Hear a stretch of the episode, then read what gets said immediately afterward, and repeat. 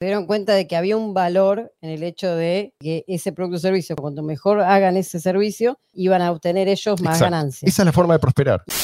Estos pibes salen en defensa de sus madres solteras. Una de las cosas que mencionaban, sobre todo en la Edad Media, que no puedes dejar a tus hijos solos con nadie, ni siquiera con el tío. Ni, ni hablar con un desconocido, ¿no? Hoy en día, incluso las más brutales siguen practicándose. No hay almuerzo gratis. Hola, hola gente, bienvenidos a No hay almuerzo gratis, nuevo episodio, esta vez, una vez más en realidad, con Jan como invitado. Ya le vamos a explicar por qué, de qué va a hablar Jan y de qué va a hablar Luis y Mariana, no tengo idea, pero yo sí sé de lo que voy a hablar hoy porque estuve obsesionado toda la semana. Y con un calor, les voy a contar algo, Mariana no quiere que yo me queje en público, pero lo voy a hacer porque quiero que entiendan el sacrificio que estoy haciendo. Hoy La gente 40. hace más sacrificio por escuchar lo que vas a decir. Te lo aseguro eso. 41 grados de sensación térmica, el día más caluroso del año. Seguimos sin aire acondicionado. ¿sí? Si ustedes se creen desafortunados, es porque no están en mis zapatos. Hay gente que la está pasando peor, seguro. Ustedes no saben lo que yo sufro. Listo, Marian. Ya está. El boomer, Lo que lo tenía que sacar de mi sistema, como la dicen los de, de boomer, ya está. Porque hay gente que dice que no estamos comprometidos. Y esto es dedicado a es ustedes. compromiso. Mentira, nadie dice eso. Pero viste que está, está bueno hacer como, ¿no? Siempre un River Boca. Eso ayuda. A veces hay, hay gente que se identifica con vos. Sobre todo si te haces la víctima y si culpas a otro de tus Sí, problemas. claro, hacerte la víctima es fundamental. Bueno, hoy ya cumpliste con el, cupo de, de víctima. Bueno, les cuento por qué traje a Jan. Porque en realidad Jan se morfó un libro. Yo se lo recomendé. Y no sabía si lo iba a leer. No solo lo leyó, sino que lo terminó. Y eso es mucho decir, porque el libro, escuchen el título, se llama The Origins of War in Mm. Child Abuse. El origen de la guerra en el abuso infantil. Jan, ahora le- les va a contar un poco, seguramente a medida que avancemos, va a- porque yo lo leí hace mucho tiempo, seguramente lo tiene más fresco que yo, y está como en la base de esta tesis. Ya van a ver por qué. Jan es un iniciado, creo que sabe demasiado para la edad que tiene. es tremendo. Juro que ese libro yo recuerdo, por momentos tenía que dejar de, era un audiolibro, yo lo escuché en su momento. Tenía Yo que escuché dejar. podcast hablando de ese libro. Sí, sí, sí, no, no, pero te juro que náuseas. eh, es por espanto. momentos tenía que dejar de escucharlo. Y es nuestra historia, muchachos. Sí. Nuestra prehistoria y nuestra historia. Y son muchas cosas que siguen pasando. No es que esto evoluciona. Sí, es verdad que algunas formas de crianza son más prevalentes en un momento que en otro. Pero todas hoy en día están, incluso las más brutales, siguen practicándose. Cuando se trata de evaluar las distintas revoluciones, ¿qué es lo que nos dicen? ¿Qué es lo que dice el relato habitualmente? Tenés un grupo de gente ¿sí? consciente de ciertas injusticias, muy comprometida ¿sí? con ciertas ideas, con ciertos ideales, y por eso hacen lo que hacen. Y acá Stefan Molyneux, una vez más, se pregunta, ¿realmente es así? ¿No hay algo detrás? ¿Ustedes nunca se preguntaron si, si esto, digamos, este relato en realidad es creíble? A mí muchas veces no me cierra. Digo, ¿Por qué siempre a la cabeza de estas revoluciones tenés, a la cabeza o después, en algún momento se ponen a la cabeza los peores psicópatas? ¿Por qué pasa esto? Si son supuestamente gente tan, tan pura, tan noble, ¿sí? que tienen tan alta estima sus ideales. ¿Qué es esto que siempre vuelve a pasar? Bueno, para explicar este tipo de cosas, a veces te falta una pieza y esto es lo que Steph, una vez más, viene a ofrecer. Y es el resultado de un trabajo de una vida, porque él viene insistiendo hace muchos años en esta cuestión. Hay un ejemplo actual que por ahí puede ayudar a la gente a entender el enfoque de, Steph. En general. Nosotros ahora, por ejemplo, ahora en Argentina, en Buenos Aires, tenemos manifestaciones de zurdos que exigen, pero básicamente más Estado. Y son manifestaciones muchas veces violentas. Ya esta los semana solamente. y mantener sus, sus kioscos y sus. Claro, pero se quejan de que el Estado se retira. Sí, sí. ¿sí? O por lo menos esa es la intención. sí. Y tuvimos, ya esta semana solamente, hubo hechos de violencia bastante serios y no pasó a mayores, pero podía haber pasado. Entonces, ¿esto tiene que ver con la ideología de estos pibes? Estos que van y te dan una piña porque sí, porque llevaste un, un gorrito que no les gustó. ¿O ese es el pretexto? Bueno, ahí va la tesis. Estos chicos que salen a golpear a los supuestos O a tirarle pintura a un cuadro, bueno, a una obra de arte valiosa. pero, de- pero me refiero puntualmente a estos. sí, sí. a los que piden en general más Estado.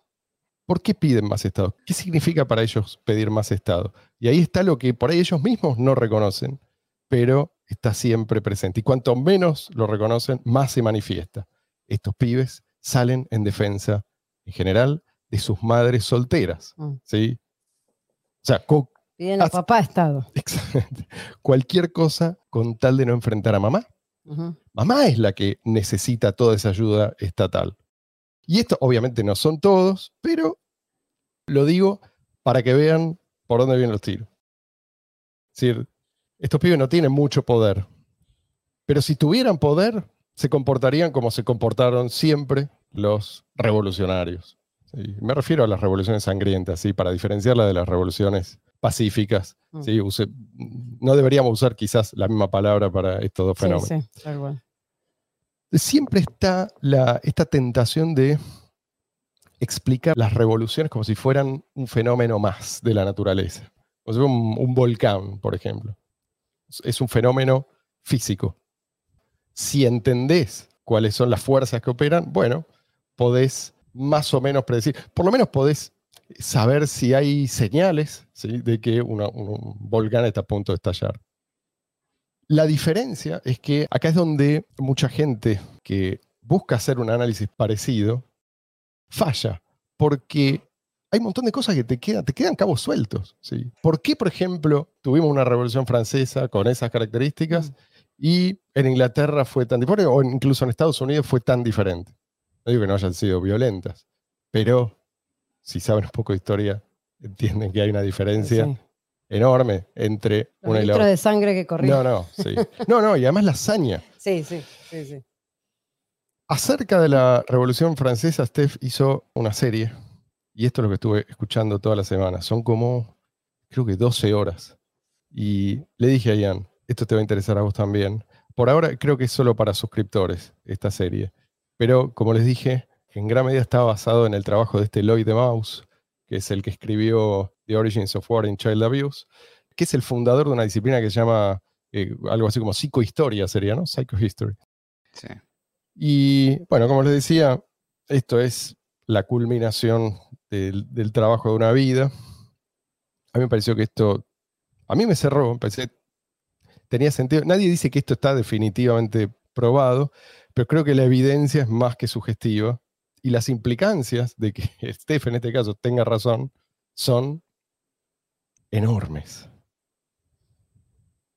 Porque en general la, historia se nos presenta como esta es la consecuencia, esto es lo que se sigue de esa visión completamente materialista, ¿no? Es un péndulo que va y que viene, ¿sí? Mm. Y va y de un extremo al otro. Pero eso es en gran medida porque hay demasiada gente que no se hace cargo de nada. No es que tiene que ser así, ¿sí? Esto es lo que nos dicen, que bueno, esto tenía que pasar, porque mirá, tenés este factor y este factor y este otro factor, y de golpe sí emerge esta revolución. Bueno, él viene a decir, no, no necesariamente. Si nadie se hace cargo y si nadie quiere realmente entender cuáles son las causas profundas, bueno, entonces tenés gente espantándose por los resultados de una vía política y después buscando una vía política hacia el extremo opuesto, otra vez espantándose. Mm. Entonces, se espantan por los resultados, pero no quieren saber por qué se producen esos resultados. Tenés ese movimiento y parece, pareciera algo inexorable, pero no lo es. Mm. ¿Para qué estudiamos historia si no? ¿Para qué filosofía? O sea, justamente para tratar de, de evitar esto. Evitar Si no, ¿Cuál es el repetir sentido? la historia. Exactamente. O sea, si, no es, si esto es un movimiento ciego, ¿sí? inexorable, y siempre inspirado por puras emociones, emociones salvajes, ¿sí? por, por, el, por el pánico, por la ira, entonces, bueno, y si esto es así, no puede ser de otra manera, ¿para qué estudiar? O sea- pasa que hablaste del Estado y bueno, en- en una gran cantidad de, de gente estudia historia en escuelas públicas con un relato donde los buenos son ciertos, casualmente siempre los mismos, los malos son siempre los mismos y bueno, se aprende eso y bueno, de eso después se reproduce. Entonces es, es como que, Se no vi- voy a decir, no aprendemos nada, pero lo que pasa es que no aprendemos nada porque lo que se aprende en realidad es a ve- muchas veces erróneo o contado a propósito de una manera que después implica que después todo se repita. Sí, o cuando se te presenta a tales como los buenos, pero se te explica realmente por qué Bueno. estos son los buenos y estos son los malos. O sea, Claro. cuando no hay claridad moral, siempre volvés a esta dinámica de, ¿no? de, de grupo de chimpancés. Claro. Estos son, los buenos son los míos, ¿sí? los otros son los malos. No entiendo bien por qué. ¿Sí? Pero bueno, esto es, digamos, la educación patriótica, por ejemplo. Ay, nosotros siempre tenemos razón. ¿Por Sí. qué? Y porque somos nosotros. Y los de allá no tienen razón. ¿Por qué? Porque no son nosotros. Eso es todo. Bueno, de vuelta, eso no nos hace diferentes de cualquier otro animalito. Entonces, si estudiamos historia, filosofía, es, es precisamente para hacer prevención, si no, no sirve para nada. Vamos un poco entonces a la historia. Esto empieza con la emergencia de la burguesía. ¿Se acuerdan que hablamos en un episodio de Sí. esto? Este es el... Y cerca queda una. Una hamburguesería así, cerca. Luis, Luis se da eso- esos lujos porque sabe que después cualquier cosa recorta. Es No, y como es aparte el, que tiene sus fans, tiene sus fans. es el editor, ¿viste? Entonces después si, si no sale... Si nadie se ríe, yo lo quito. Claro, claro. Por eso, en realidad a la gente le llega un Luis mejorado. No es que. Luis pifia El nueve de cada día. Lo que pasa es que borra nueve de cada día. Eh, bueno, esto ¿qué es, es básicamente el nacimiento de la, de la clase media. ¿sí? ¿Qué es esto? De golpe, en una sociedad en la cual tenés siervos y nobles, Los Empieza- extremos. sí, tenés tipos que huyen, que no quieren ser siervos. Y la clase media, la burguesía viene de abajo. Son tipos que huyen y huyen hacia esas fortalezas. Y ahí es donde empieza a gestarse esta, como estas proto-ciudades. Y son sitios donde ellos inicialmente simplemente se refugian y empieza a desarrollarse una nueva conciencia. Ya no se trata de ganarse un, cierto estatus por medio de la violencia, dominando a otros, sino ofreciendo algo de valor a los otros.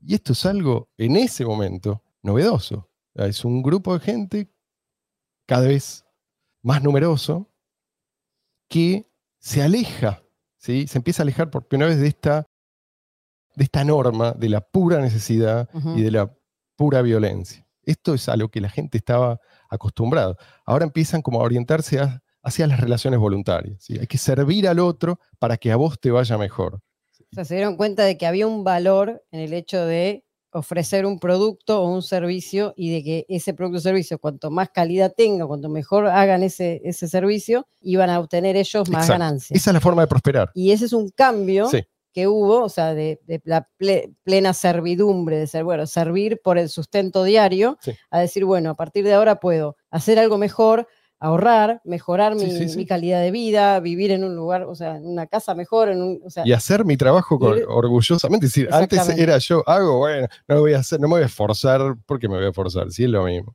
El, es el un resultado cambio de mentalidad. absolut- absolutamente. Y eso se refleja en las relaciones familiares y se transmite, se transmite a los hijos. Los, tan- los nobles y los siervos siguen en ese modo, así- por así decir, salvaje, mientras estos empiezan a diferenciarse. Pensá que en ese momento los siervos se vendían con la tierra, así como si fueran ganado. Sí. O Y sea, los siervos sirven, sirven con la mentalidad de siervos de hacer lo mínimo para el sustento diario, los nobles siguen con la mentalidad de privilegios Sí. y bueno, por pertenecer Sí. solamente. Y en el medio está esta gente Sí. que dice yo trabajo Sí. Y eso me va a dar los, un- los un nobles a heredan acumular. su riqueza de generaciones previas que fueron exitosas como invasores, ¿sí? como conquistadores. Ujú. O sea, es otra mentalidad, sí, Luis, perdón. No, no, que, que tenían la, la- a diferencia de los siervos, tenían la oportunidad de acumular, algo que contrastaba mucho con, con la vida Exacto. antes de- del surgimiento de la Claro. burguesía. Porque eh, creo, creo que había leído que contrastaba, o sea, lo, lo, que había antes, habían personas que prácticamente vivían en el campo, habían personas que comerciaban y que iban de alguna forma, llevaban mercancías de unas ciudades a otras, etcétera, pero no estaban asentados y, acumulando capital como tal, y la burguesía es lo que, en cierta forma, sí rompe con los roles que, que habían antes, pues. Ellos sí estaban asentados en algún lugar, podían acumular capital y su, su calidad de vida iba aumentando. Y sobre todo, ¿de qué dependía el crecimiento de ese capital. Es un hombre nuevo, así lo, lo definió, creo que eh, Antonio Escotado en su libro. Este es el verdadero hombre nuevo. El libro Los enemigos del Los comercio. enemigos del comercio. Recomendadísimo. Se nos cayó internet, ahí volvimos. Bueno, lo que decía es que eh, hay, hay, grandes diferencias que empiezan a ser cada vez más evidentes. La empatía, tanto para los nobles como para los siervos, es algo inútil, quizás un lujo. Y hasta te diría que, sobre todo si vos sos un noble, contraproducente. Porque vos tenés que imponerte y tenés que imponerte por la fuerza y tenés que creer que vos, como no tenés nada en común con el siervo. Bueno, para el burgués esto no es así, al revés, al revés. Gana gracias en parte a que empatiza. Yo tengo que ponerme en los zapatos del otro para ver qué puede llegar a necesitar, qué le puedo ofrecer, en qué puedo mejorar su vida. Entonces, antes de la burguesía, lo normal era la suma cero. Lo que yo tengo es porque vos no lo tenés y viceversa. Ahora, ¿qué ocurre? Los siervos, o la, aparición de la burguesía, más o menos, pongámosle siglo XII, por ahí, se calcula. Es, todo esto es muy aproximado. Pero, ¿qué pasa? Tú estabas joven. ya sabía que venía por ese lado. ¿Para qué pregunté, María? Vos frename. ¿Qué, es lo que ocurre? Los siervos, hasta ese siglo, no tenían con qué comparar. Sí, se comparaban con otros siervos. Con la nobleza no se podían comparar. Porque simplemente no se podía pasar de una clase a la otra. Entonces, vos estabas en una situación absolutamente miserable, pero no te dabas cuenta. O decir, porque era la situación de todos los demás. Ahora, con la aparición de esta nueva clase social, sí, descubren su propia miseria, se comparan por primera vez con otros que no viven miserablemente y que además progresan. Por otra parte, la nobleza se ve amenazada. ¿sí? De golpe ven que se puede ascender socialmente, pero de una manera que no es la... No, Gracias al esfuerzo y no al privilegio. no es la, manera que ellos dominan. Ahora, ¿qué ocurre? No en todos lados evoluciona de la misma manera este, este proceso. La burguesía en algunos lugares se aísla más que en otros. De acá em, empezamos a vislumbrar un poco la explicación. ¿Qué es lo que pasa por la cabeza de estos primeros burgueses? O de las primeras generaciones. Y, viste, por fin logré arrastrarme fuera de, ese mundo. No quiero saber más nada con esta gente. Ya está. Dejé ese infierno atrás. Esos códigos no me sirven a mí esta gente, no quiero que me contamine, ni a mí ni a mis hijos. No quiero volver, no quiero siquiera arriesgarme a la posibilidad de volver a vivir de esa manera. Ahora, ¿cómo viven esto los que siguen haciendo vida de siervos? Se sienten, por así decir, abandonados. Es decir, ven que estos tipos los dejan atrás, esta nueva clase social que emerge, y no entienden bien por qué. Es decir, no entienden por qué estos tipos se enriquecen. ¿Qué es lo que están haciendo distinto? No entienden que hay una serie de claves que explican esa diferencia. ¿sí? Eh, la crianza más pacífica, ya vamos a hablar de esto, una serie de hábitos, la aspiración a la excelencia en el trabajo, el aprendizaje constante, la necesidad de tratar con el prójimo atendiendo esto de la empatía, lo, que decíamos antes, el ahorro, el largoplacismo. Sí, acá no hay magia. Pero para el siervo, esto es algo, y luego para las masas, digamos, esto es algo que se parece bastante a la magia. Es algo que para ellos no es familiar, no lo pueden entender. Además, los que tratan mejor a sus hijos, y esto es lo que empezó a pasar con la burguesía, son una amenaza para los maltratadores. esto me refiero a todas las otras clases. O sea, ¿cuál es el peligro acá? Que tus hijos te vean sin esas lentes morales distorsionadas que, vos los obligás a usar. esto no es necesario, esto no es la forma correcta. Esto es simplemente violencia gratuita. O sea, que los lazos de sangre empiecen a pesar menos en la Claro. en, ese, en esa mm, eh, observación de, de los hijos a los padres. No importa el lazo de sangre, sino qué es lo que hace, la Claro, actitud. y además el relato de tus padres, si no tiene competencia, bueno, es, es la verdad. Pero ahora hay competencia. ¿sí? Hay otro que está empezando a hacer las cosas de otra manera. Todo esto explica la violencia que luego fue dirigida a la clase media, no solamente a la clase media, sí. Ya estamos hablando de la Revolución Francesa, ¿no? La clase media, de alguna manera, se guardó, esto es lo que te plantea, en Francia, más que en otros países, se guardó el secreto para romper con ese ciclo de violencia, ¿sí? Y terminaron pagando el precio más alto. O sea, al, principio entre los jacobinos había, eh, la mayoría eran de clase media, ¿sí? porque realmente tenían la intención de modificar el sistema político. Pero a medida que la revolución avanzaba, esto cambió. O sea, los elementos más radicales, los más igualitaristas, los más violentos, los que son prácticamente comunistas, terminaron desplazando a todos los demás. O sea, de alguna manera la, la clase media es como que entregó los argumentos y después fue despedida. ¿sí? Muchas gracias. Salvo algunos sociópatas de los más comprometidos con la brutalidad que, o sea, el, el ejemplo paradigmático de esto es Robespierre, pero hay muchos otros, ya vamos a hablar de ellos. Después está la hazaña con los representantes de la iglesia, ¿sí? ¿Cómo, ¿Cómo se explica esto? ¿Por qué? Y cuando hablo de hazaña estoy hablando de torturas, pero lo indecible. ¿eh? Si quieren, lea, no quiero acá ponerme a describir porque no tiene mucho sentido. Acá lo que queremos es tratar de explicar lo que pasó. Pero realmente es algo que desafía la imaginación. Uno no puede Es creer. posible explicar. Bueno, ¿por qué? Porque estos se suponía que eran los encargados de la moral. ¿no? ¿Y qué hicieron estos tipos cuando yo los necesitaba? Y acá es donde empezamos a apuntar al problema de fondo, que no era exactamente la forma de gobierno. Esto es la pantalla, ¿sí? ¿Qué les importaba a las masas en aquel entonces? La forma de gobierno, ¿sí? eh, si representativa, si no, cuán representativa, cuántos representantes, tiene la menor importancia. ¿sí? O sea, esto era todo una especie de cobertura ideológica para, y este es lo, lo- que postula Steph, para sentimientos que se venían arrastrando desde la infancia. Esto explica cosas como muchos casos de chicos que terminaron entregando a sus propios padres y denunciándolos. Esto se ve en otras revoluciones también, la bolchevique, por dar un ejemplo más, ni hablar eh, la revolución cultural o durante la revolución cultural en el contexto de la revolución comunista china. Entonces, lo que dice, Steph lo, lo pone en estos términos, él dice, el reino del terror era la infancia.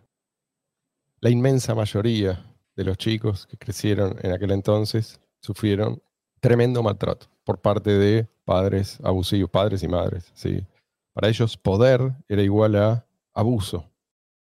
Y es algo que se refleja siempre, se refleja después en el sistema político, tanto pre como post revolución. ¿Qué otras cosas aprendieron en la infancia? La virtud se alcanza por medio de la violencia. Esto es lo que les decían. Si vos no sos lo suficientemente virtuoso, entonces te voy a golpear hasta que vos seas virtuoso. Otra cosa, cuando las cosas no marchan bien, y bueno, hacela fácil, culpa al, al más débil, ¿sí? culpa a la víctima. Esto también es algo que Sí, se aprende en la infancia y después se ejecuta. ¿sí? Estos chicos después crecen. Después se reproduce lo mismo. Exacto, exactamente. Es muy importante entender el rol del maltrato infantil en todo esto, porque si no entendés eso, no entendés nada. Todo esto te parece como una especie de, viste, escena de manicomio que vos decís, pero, pero ¿por qué? ¿De dónde surge todo esto? Y la infancia es el origen. ¿Cómo puedes ignorar eso? No me refiero ahora solamente a la infancia de los revolucionarios, en general. Este es el origen. Esto es muchas veces lo que ignoran los historiadores, pero explica mucho. Y es donde este tipo se concentra, el Lloyd de Maus, el que escribió el libro que, que leyó Jan. ¿Qué haces? ¿Qué te queda si vos no resolvés el problema del maltrato infantil? Nada, es decir, una vez que empieza la revolución ya está, ni siquiera manejar síntomas, ya se descontrola por completo. Hay tipos de crianza a lo largo de la historia que son identificables, no de vuelta, no es que en cada periodo histórico tenés un solo tipo, pero hay uno que predomina en cada periodo histórico. ¿sí? Y Francia estaba uno o dos pasos atrás de buena parte de Europa, sobre todo de Inglaterra. Según De Maus, creo que se, se dice así, realmente, si se pronuncia de otra manera, corríjanme. Él dice que cada, él, llama eh, eh, psicoclases a cada una de estas que voy a mencionar. Dice que coexiste en el mundo moderno y el tipo de crianza de cada una de ellas se asocia a un tipo de sociedad. Entonces, vamos a hablar de los tipos de crianza. Crianza infanticida se asocia a personalidad esquizoide y narcisista. ¿Cuáles son sus manifestaciones históricas? Las conocemos, ¿sí? El sacrificio de niños. Los niños, pero utilizados como meros objetos. O se los usa y se los tira. Sacrificio de niños, infanticidio entre sociedades tribales, Mesoamérica, eh, los incas también, religiones asiria y cananea, los fenicios, cartagineses y otros estados primitivos también sacrificaban niños a sus dioses. Por otro lado, dice los griegos y los romanos, acá se distinguen un poco menos, un poco menos abusivos, pero igual dejaban morir a algunos de sus bebés. Después viene la crianza abandónica, la llama, y se asocia a, una, a la personalidad masoquista. ¿Cuáles son las manifestaciones históricas? Envol- envoltura, esto es la práctica de envolver al bebé, como en telas, Mm. ¿sí? para que no moleste, y de dejarlo colgado. Esto. Envolturas más prolongadas en la alta Edad media, nodrizas externas, es decir, eh, las madres, la- las que pueden, Claro, se los sacan de encima y las- los mandan a un lugar donde los atienden, entre comillas, los mantienen guarderías vivos. de hoy en día. Exacto, como una guardería, pero guarderías del infierno, donde lo único que hacen es alimentarlos. O sea, nadie les, le presta atención. No existe. El concepto de infancia es algo bastante moderno, ¿sí? En ese momento, si sobreviven bien, porque, qué sé yo, más mano de obra, pero no le prestan en absoluto atención a la infancia, ¿sí? Nadie está pensando, che, ¿cómo hago para que...? N- Nadie piensa que tiene una influencia. En este estadio. Ya está, el pibe si sale bien, sale bien, si sale mal, sale mal, y si sale mal es el resultado Sí, quizás sí. de una influencia demonía, demoníaca. sí. Yo, Entonces, niños ofrecidos a monasterios que yo iba a decir que había un, un documental de eso, se llama La, La Era de Hielo 1, y la- las nodrizas son unos animales prehistóricos. no sé si vieron esa peli porque es súper bien. Bueno, menos mal que está Luis para reírse, porque si no. Esto, hay que poner los grillos ahí, Marian. ¿Para lo tenemos los grillos? A ver Dale. Me olvidé de que ustedes no, no ven pelis. sirve también. Continúa. Entonces, los niños se ofrecen a monasterios y conventos, y también como aprendices para distintos oficios. Bueno, esto es la edad, la- lo que sería la, alta edad media. Después viene otro tipo de crianza. Ya nos, nos empezamos a aproximar a lo que nosotros conocemos, y esto ya es más bien renacimiento. Personalidad, esto es la crianza entrometida, así la llama. Personalidad se asocia a personalidad depresiva. Aunque no lo crean, esto implica un gran progreso con respecto a lo que se hacía antes. Eh, manifestaciones históricas dice lo que la disciplina, entre comillas, formal, con amenazas, los amenazan a los chicos con el infierno, se usa la culpa, represión de la sexualidad infantil, fin de esto de las envolturas y las nodrizas. La empatía ahora es posible, dice. Auge de la pediatría, empieza a investigarse. Mm. O sea, antes eh, los médicos, está bien que nunca, en ese momento por ahí, mucho bien no podían hacer, pero no existía el médico de chicos. Y empieza a encararse esto racionalmente Claro. ¿sí? Eh, y empíricamente. A ver, ¿sí? ¿qué es esto? ¿Por qué se comporta como se comporta? ¿Qué pasa si hago esto? ¿Qué pasa si hago lo otro? ¿A qué se debe ¿sí? este trastorno? En fin, todo esto. Se descubre lo que nosotros conocemos como eh, la infancia. ¿sí? La conducta de los chicos empieza a verse, al menos en parte, como resultado de la crianza. ¿sí? O sea que la mala conducta hace quedar mal a los padres. Por eso los padres empiezan a preguntarse, bueno, ¿qué hago yo? Esto es un cambio Para que no- radical. Absolutamente, absolutamente. Puedes decir, bueno, no lo hacen por el chico, está bien, pero lo hacen. ¿sí? Lo hacen, lo hacen para quedar bien ellos, y esto obviamente sigue pasando, pero lo hacen, y eso tiene un impacto obviamente positivo. Después, acá, esto es lo que está vigente, ¿sí? Digamos, a partir de la modernidad o en la actualidad, al menos en Occidente, la crianza socializadora. Personalidad dice neurótica. Manifestaciones históricas, uso- Sale uno bien igual. uso de la, es un psicólogo que escribió esto. Dice, uso de la Se nota. Disciplina mental, entre comillas, dice, se enseña a los niños a ajustarse a los objetivos de los padres, socializándolos. Mm. La amenaza del fuego del infierno y la disciplina física disminuyen acá, ¿sí? a veces hasta desaparecen, y bueno, aumenta la escolarización obligatoria. Y finalmente, este es el estadio, esto es lo que está pendiente, ¿no? La crianza, dice, orientada a la ayuda, asociada a una personalidad individualizada, la individuación, cuáles son, serían las manifestaciones históricas, dice, fin absoluto de la humillación para controlar al niño. El padre intenta ayudar al niño a alcanzar sus propias metas en lugar de socializarlo para que alcance las metas del adulto. Y eh, bueno, el movimiento, esto es algo que está como es sí, sí. incipiente, el movimiento dice por los derechos del niño y la desescolarización que los derechos del niño, como el gran olvidado, viste que se habla de los derechos de tal, de cual, de las mujeres, de los, qué sé yo, de los postergados, no sé qué, pero en realidad los más postergados son los, los- digo, esto los más parece una, vulnerables y los que no son los tienen. más vulnerables, los que no tienen, no pueden no apelar a ninguna de estas, estas, ¿Eh? estas no dependencias sindicalizado. estatales. El que no está sindicalizado, digamos. Exacto. Bien.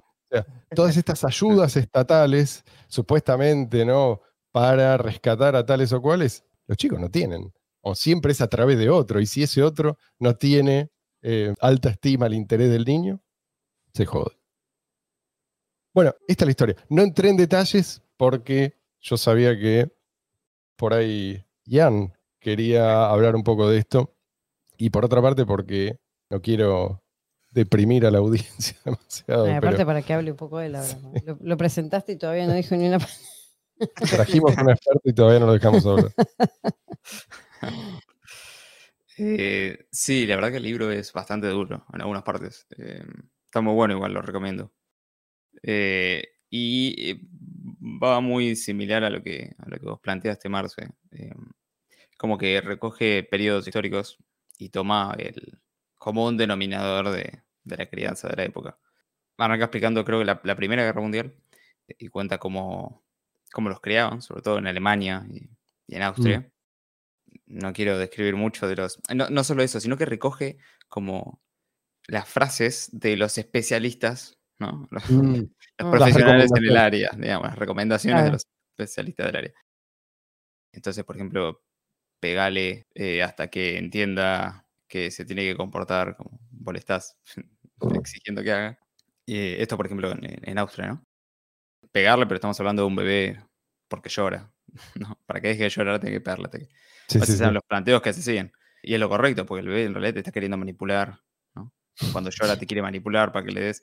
eh, el Perdón, estamos hablando de bebés común. de, de meses. Sí, Sí, sí, estamos hablando de meses o recién nacidos. Y, y amamantar no era la norma, o sea, Mm. no se, no se amamantaba. O sea que el Eh, apego madre-hijo era una cosa que no, Sí, no, no no. podías pensarlo. No, estaba último en la lista. Igualmente, cuando decís esto es un desastre, pero cuando pasa el siguiente capítulo que habla del tema de la antigüedad, decís, bueno, capaz que no estaba tan mal. Es lo que te Era sucede en este libro, ¿viste? Es como que cada capítulo, cada- de ahí en adelante como que va mejorando un poco la cosa, ¿viste? Eh, cada te muestras los ejemplos de la antigüedad donde sacrificaban a los chicos o este tipo de cosas, ¿no? Eh, los tiraban porque te tiraban al precipicio porque eran o muy débiles, eh, por alguna razón consideraban que, que eran muy débiles, los tiraban del precipicio, cosas así, ¿no? Algún defecto físico a veces. Marce- sí, sí, sí. Es la que Marce marcaba como la del infanticidio. Es justamente ese periodo. Da los ejemplos de Egipto. Toma el ejemplo de, de- de Roma, lo que dice que es un poco más cercano a la versión medieval. Sería como una cosa así, ¿no? Es como un punto medio, si querés. Roma, Grecia. Grecia sin cortar Esparta, ¿no? O sea, no- no- no- Ujú. Está más cercano al, al trato que se le daba en la Edad Media a los chicos que al sacrificarlos, eh, sacarle el corazón para que llueva, ¿no? Cosas de este estilo. Se mueve hasta otro periodo. Va, va todo muy en línea con los, con los periodos que, que marcaste. Pasa la Edad Media, donde también te sorprende un poco, ¿no? Sí, porque en la Edad Media tenés como la leyenda negra por un lado, pero por Sí, otro lado sí. tenés la leyenda rosa. ¿no? Sí, sí, sí, tenés, tenés te ambas dicen, cosas. no, y que con era- los monasterios lo mismo. Tenés, Sí. por ejemplo, el libro La opción benedictina, ¿no? Como los monasterios salvaron la civilización, básicamente. Lo cual puede ser pero por lo menos en este área no, no pareciera estar tan así, porque Hicieron una gran contribución. digo. sí, sí, digamos, se, se retrata bastante el tema de las violaciones que se hacían a los Ah. chicos. Una de las cosas que mencionaban, sobre todo en la Edad Media, es que no puedes dejar a tus hijos solos con nadie, ni siquiera con el tío, o con, ni, ni hablar con un desconocido, ¿no? A ninguno, ni al nene o ni a la nena, a nadie. Estaba normalizado. Sí, y claramente se ve ahí la- las violaciones, ¿no? Que es así. Otra cosa interesante es el hecho de cuando empezaron a dormir fuera de la cama. Mm. O sea, empezaron a dormir en camas distintas. Porque lo que había era obviamente cualquier tipo de cosa ahí, ¿no? Y, y es como que se va moviendo por distintos periodos históricos en distintos lugares. eh, y Vos decís promiscuidad ahí, incluso dentro del ambiente familiar. Sí, sí, sí. Esto es algo que también se menciona en los libros de, de Norbert Elias, como La sociedad cortesana, todo este tipo de cosas, como la aristocracia empezó a hacer que los chicos duerman fuera, de distinta cama, básicamente, o ir al baño solo, por ejemplo, o usar cubiertos, o sea, no ir al baño acompañado con otra persona. Te está hablando, Mm. eh, todo este tipo de cosas. Eh, va, eh, ju- justamente es una cosa que noté, va muy en sintonía con, con lo que dice Norbert Elias históricamente como en- entre los dos periodos que te marca el libro, que si querés es toda la etapa medieval, y después me parece que pasa un poco toda la parte del Renacimiento, después ya toca más directamente la Primera, Segunda Guerra Mundial. Eh, Bueno, y la actualidad también toca, ¿no? Menciona casos como Tony Blair, que le pegaba a la bebé de un año, y esto estamos hablando de hace un par de años. no es algo- Y recono- reconocido. Lo reconoció, sí, lo reconoció, sí, sí. O imagínate lo que no se reconoce. No, total. Bueno, en Inglaterra, yo me Este- acuerdo eh, una vez haber visto un, no me acuerdo si era un video o un artículo que hablaba de Inglaterra en particular, el, tema de pegarle a los hijos. Era una encuesta que se había hecho en los años 2000. ¿Vos te acuerdas? Lo vimos juntos.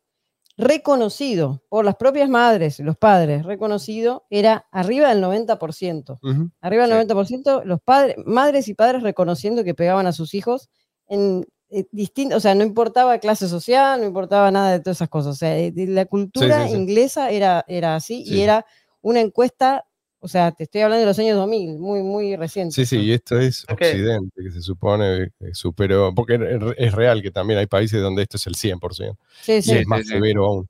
Ian, cuando, cuando mencionó precisamente esa, esa conducta de pegarle a, a- a hijos de a bebecitos, eh, incluso ese discurso de que si está llorando es porque te está probando, te está testeando, porque los bebés son manipuladores, etcétera. O sea, yo presencié ese tipo de discurso. Puede sonar lejano, quizás a un oyente que no, no haya presenciado eso. Yo presencié ese, ese tipo de discurso en un- una secta eh, cristiana que primero era como normal, luego se radicalizó mucho y terminó en ese Mm. tipo de discursos, así que no, no es algo que se haya quedado en eh, que 20, 50 años atrás, es algo que sigue pasando hoy. Era, era, era lo que quería comentar. Wow. Sí, sí. Bueno, por ejemplo, también cuenta como en periodos de guerra las madres usaban a los hijos porque no estaba el padre, o sea, se sobreentiende, Mm. ¿no? Ah, sí. Eh, lo mismo las madres japonesas masturbaban a los hijos y este tipo de cosas. Después eran los hijos que eran kamikazes, ¿no? Sí, sí, sí. Perdón, y Eh, los samuráis ahí mismo, Sí, también recuerdo, ¿no? Que tenían sí, esta sí, El libro tira una cantidad de datos, pero tomar... de batalla de datos, es como que te cuesta hasta memorizar todos los datos. Sí, sí, sí, sí, Eh, sí. Pero Primero hay que digerirlos encima. Sí, no, no, Eh, es tremendo. Eh, uno, uno tiene la idea de que esta cultura marcial del guerrero que está, viste, siempre Ancestral. preparado. para- Y resulta que los pones a hurgar. que no, no, que, que era, era normal y bien, hasta bien visto eh, tomar a un, un adolescente y hacerlo como, eh, como propio, ¿sí? como si fuera un- una suerte de criado, pero con, con acceso carnal, y era algo. Estamos hablando de eh, ese, ese Japón tradicional, viste, que tanta gente también idolatra, Sí, sí. eh, violaciones normalizadas. Sí, sí. Bueno, esto, por ejemplo, los kamikazes fueron de los que más padecieron todo esto. Inclusive contaban que dentro de las preguntas que le hacían era el por qué lo hacían, o sea, por qué el kamikaze se mataba, eh, y decía que era para que la madre lo quiera. Mm. Siempre lo, lo retrataban como la madre patria, ¿no? Sí, sí, sí. Claramente está ligado, es el reflejo, está ligado a la madre, ¿no? Te lo está proyectando. También comentaba, por ejemplo, cómo en Estados Unidos se como consideraba el guardián del planeta, si querés, sigue considerando un protector de todos, ¿no? y como muchos de los presidentes que fueron abusados de chicos, eh, estamos hablando de maltrato, ¿no? Por ejemplo, los Bush luego invadieron países como Afganistán, donde era el país en su momento, eh, seguramente lo sigue siendo, donde peor se trataban a los chicos. Entonces Mm. es como una especie de venganza, ¿no? Sí. Es como, eh, ahora que yo tengo el... Como que estás Mm. como vengando lo, lo que te hicieron a vos, pero en otro país, ¿viste? Porque otros padres que Mm. lo hacen en otro país. Entonces tenés Claro. que bombardear todo el país. Sí, sí, sí. Y este es, este es un Los punto. haré sufrir, ¿viste? Y estaban las, Sí. están las frases de, de ellos. No Este es un punto sobre el que el libro del tiempo, vuel- pero- vuelve a menudo, Steph, esto del el enojo, pero desplazado. O sea, no se apunta sí. a los verdaderos culpables y, y por eso es que el enojo nunca termina de saciarse. Por- Claro. Porque eh, en realidad lo que estás haciendo es tratando de ocultar a los culpables. A Sí, y además estás empeorando la situación para otro. Cuando bombardeando Claro, un país no es un chiste. Sí, Absolutamente. Ni, mal, siquiera. si te tratan mal y encima te caen bombas en el patio. Como el enojo no se dirige al lugar correcto, se dirige Nadie al- aprende. al lugar incorrecto y es como que es una distracción permanente. Sí, nadie aprende. Y aparte es una situación sumamente injusta. Entonces, lo que se aprende es que hay una injusticia, ¿no? Que, Mm. hubo un, una víctima y un victimario. O sea, es una injusticia y no se sabe por qué. O sea, si no se aprende realmente de dónde viene el mal, nunca podés frenarlo, cortarlo, hacer algo para cambiar. Exacto, y mucha, mucha gente lo ve como una gran batalla esto de, ¿no? El gran dragón y esto es, eh, esto es enfrentar al mal, ¿sí? el superhéroe con el supervillano. Y no, es algo mucho más cercano, porque estamos hablando de relaciones íntimas. Si vos reconoces esto, ¿qué pasa? Pero ¿qué es lo que te pasa? No, no es que viene un supervillano ¿sí? a amenazarte. No, no, los que te amenazan son los que te rodean. Los que dicen, no, vos estás loco. No, sí, eso no puede ser. O eh, sí puede ser, pero bancátela, ¿sí? porque, bueno, así son las cosas. Es- esto es lo que lleva a la gente a buscar chivos expiatorios. Ok, si yo no puedo apuntar a donde debo apuntar, a los verdaderos culpables, esta bronca me la tengo que sacar de alguna manera. Sí, ¿sabes qué me hace acordar mucho? No sé si te acordás, hay- también esto lo tiene Steph. Tiene un, creo que son cuatro videos, una cosa por el estilo, em, que habla de la estrategia RK. Sí.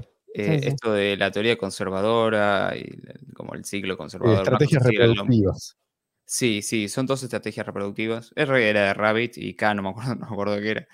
Em, No, no, eh, sí, R de Rabbit es como una regla mnemotécnica para Sí, acordarte de qué significa la R. va por. Básicamente lo que plantea es que hay dos estrategias evolutivas, ¿no? Eh, una es, por ejemplo, el conejo que tiene un montón de hijos, los descuida a todos y no, no invierte, digamos. Y por otro lado tenés, por ejemplo, no sé, el lobo o lo que sea, que, que sí invierte en el hijo, entonces lo cuida. eh, por eso como que... Entonces es, es interesante como esto calza ahí, porque lo que dice Uno la va por la cantidad y el otro por la calidad, digamos, como para resumirlo. así. Claro, pero es como lo que invertís por hijo, ni siquiera tiene que ver con la, con la cantidad exactamente, tiene que ver con la inversión que le das, Sí. me parece. Eh, sería como más fino, pero parece que va por ahí, vos puedes tener ocho hijos y darle bola a los ocho, o puedes tener uno y no darle bola. O sea, no. Sí, sí. Eh, Lo que pasa es que, bueno, en el reino animal probablemente se tenga menos este tipo de, de- de- de animales con esta estrategia, pues se le invierte más, ¿no? Entonces, pero también tienes desapegos, ¿no? Por, de un lado, familiares y en el otro no. Entonces lo que dice es, eh, una es como la, la versión conservadora, que es la de la K, ¿no? La estrategia de invertir en tus hijos, que genera que tus hijos sean competitivos, ¿no? Que estén abiertos a la competencia, lo que crea mayor libertad económica, que crea más prosperidad, que crea mejor crianza. Básicamente ese es como el ciclo. Y por otro lado tenés lo opuesto, que es una mala crianza, lleva a que no quieras competir, Mm. lo que lleva a que pidas protección o socialismo, y lo que termina en ruina económica, que trae Mm. peores infancias. Entonces, creo que va también un poco ahí. Si, si lo pensás así, lo pensás Sí, el, que quiere, el que si- quiere si ves la igualitarismo. mejora en esta crianza a largo plazo en toda la historia de la humanidad, desde la antigüedad donde los sacrificaban a los chicos hasta hoy, que mejoró bastante, podríamos decir. Ves también la prosperidad económica ligada ahí, ¿no? Sí, Entonces tiene bastante sentido, inclusive cuando ves el, Sí, sí, sí, sí. la línea de tiempo alargada, ¿no? Cuando, cuando, Sí, lo- sí, cuando macheas eso con, con, el, con el otro libro, tiene también bastante sentido. Es como Contra eso se revela el igualitarista. ¿no? Claro, Es el que sabe o sospecha que no va a poder competir, entonces quiere que todos al mismo nivel. Sí, O sea, si hay y que- empeorar el ambiente. Nivel A para Sí, abajo. exactamente. Eh, Claro, porque no querés que el otro compita, entonces que empeorás. el- y lo, lo que, lo, que, lo que explica también esta teoría es que esta estrategia es que ambos grupos buscan acomodar todo para que les sea más serviciales a ellos. Mm. O sea, el conservador, en en este caso usa conservador y progre, una cosa así, ¿no? Eh, pero podés ponerle no porque quieras.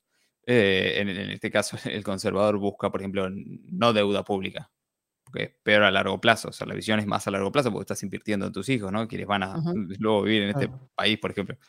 Eh, y el otro no, el otro es más cortoplacista, no le importa, si Sí. total, no le importa a sus propios hijos, que le- menos le va a importar el resto. Sí, sí. Pero esto Eh, lo disfrazan. Sí, esta es la diferencia entre la estrategia R y K, entre los animales y entre los seres No, no, humanos. Los seres humanos no te van a decir, a mí me importa muy poco, sí, el destino. No, no, después pues, lo, lo acomodás a tu, tu discurso. Exacto. ¿no?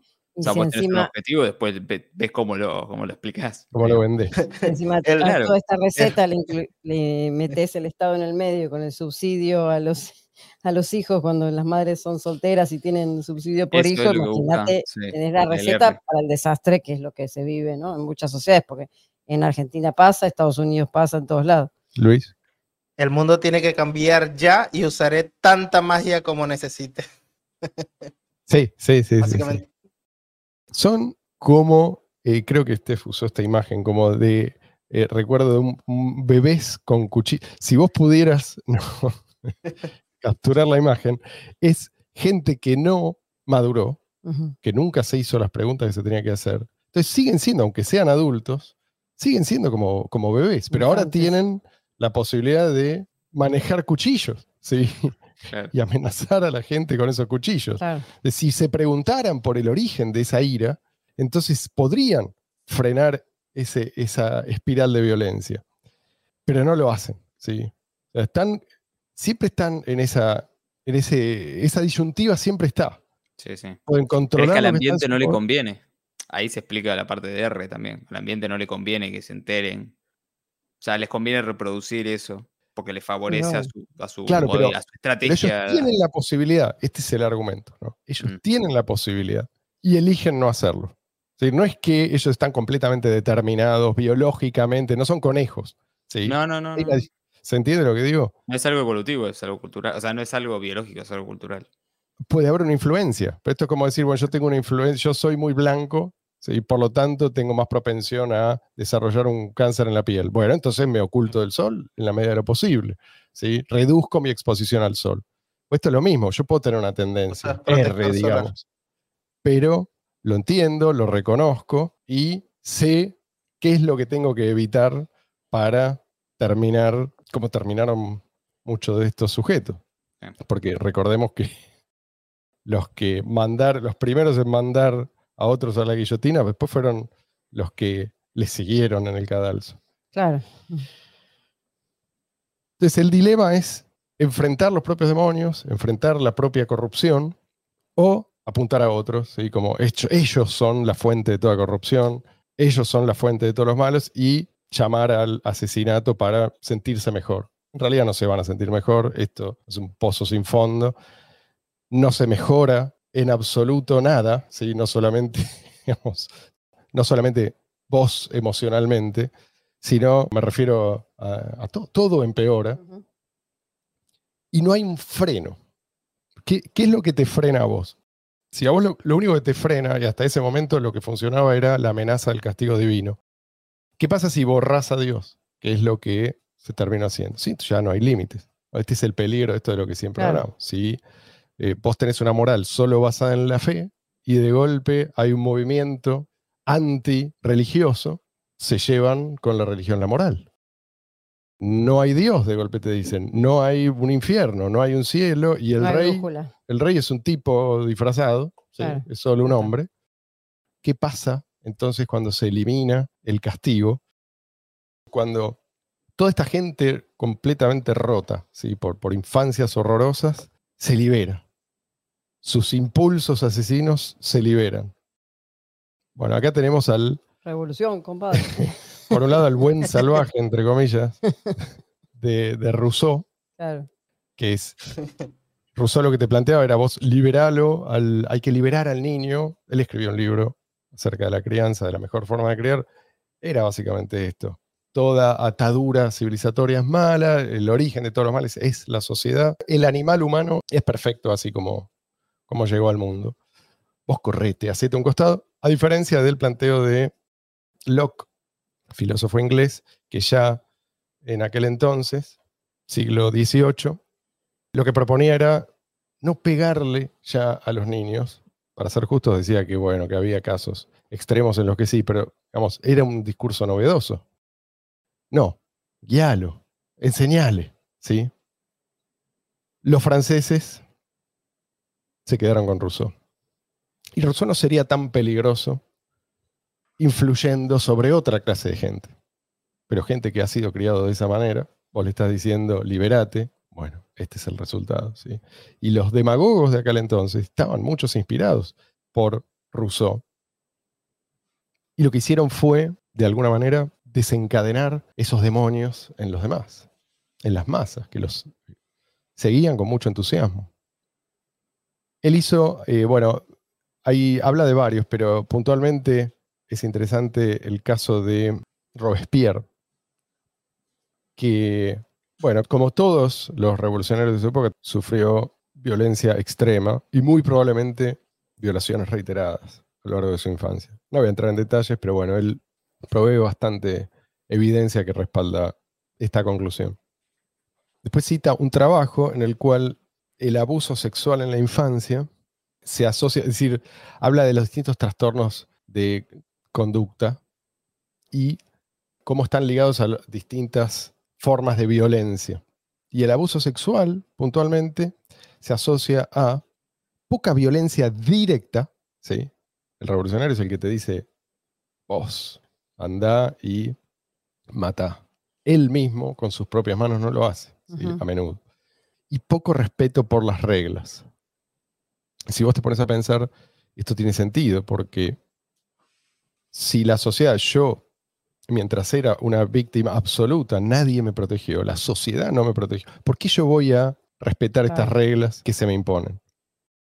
Entonces, lo que propone Steph al final es, lo que dice es que, ojo, porque los franceses tuvieron, no es que esta literatura, no es que Locke era desconocido en Francia, no, no, estaba disponible esa literatura, pero ellos eligieron Rousseau. Y estas son las consecuencias. Entonces hay que hablar a tiempo. Ya cuando tenés la revolución en curso ya es demasiado tarde. Y es, estaba pensando que es un poco también nuestro mensaje a menudo cuando hablamos de los crypto boys que mandan al muere a las masas, que dicen, ah, sí, ya está, yo ya me salvé, ¿no? Yo la autocustodia, yo, yo ya la domino, ¿sí? yo puedo pagar tarifas altísimas, los demás, sí, que que se queden con las, entre comillas, soluciones custodiales. No. Eso no, no va a funcionar. Solo no te vas a salvar. Eso es lo que pensaron muchos mm. que después terminaron el cadalso. Señores, salvo que alguno de ustedes tenga algo más que decir, voy a proceder a poner punto final a este episodio. Gracias, Ian, por unirte. Muy valiosos tus aportes. Gente, tengan un lindo fin de semana. Cuídense mucho y nos volvemos a encontrar cuando. Sí, el domingo de la semana que viene, un episodio raro. Les adelanto.